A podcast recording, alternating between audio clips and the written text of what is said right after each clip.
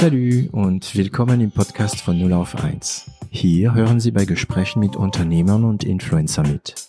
Wir unterhalten uns hautnah und ohne Schnitt über Erfolge und Misserfolge, Probleme und Lösungen und alles, was uns beschäftigt und ausmacht als Unternehmer oder als Influencer.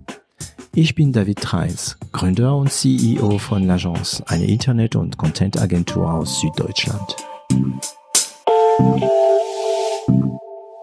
Weil das so ist, kann ich so ein Startup in einer, in, einer, in einer Nachhilfebranche relativ schnell profitabel machen, wenn ich das will, mhm. indem ich einfach anfange, nicht mehr so viel Marketing auszugeben. Ja. Aber wenn ich, wenn ich wachsen will, dann kann ich profit, also langfristig gesehen profitabel relativ viel Geld im Marketing ausgeben und weiß aber schon, dass sich das tragen wird.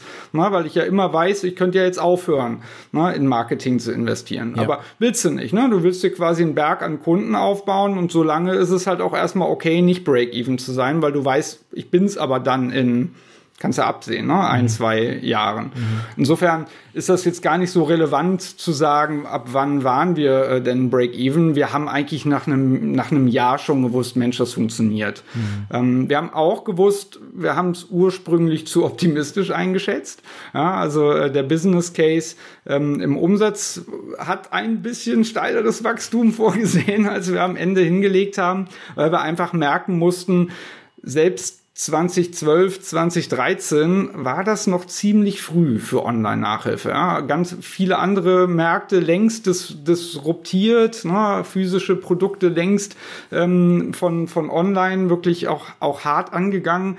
In der, in der Nachhilfe war es nicht so und ist es halt auch immer noch nicht so. Also damals war es sehr, sehr nischig. Heute ist es immer noch nischig.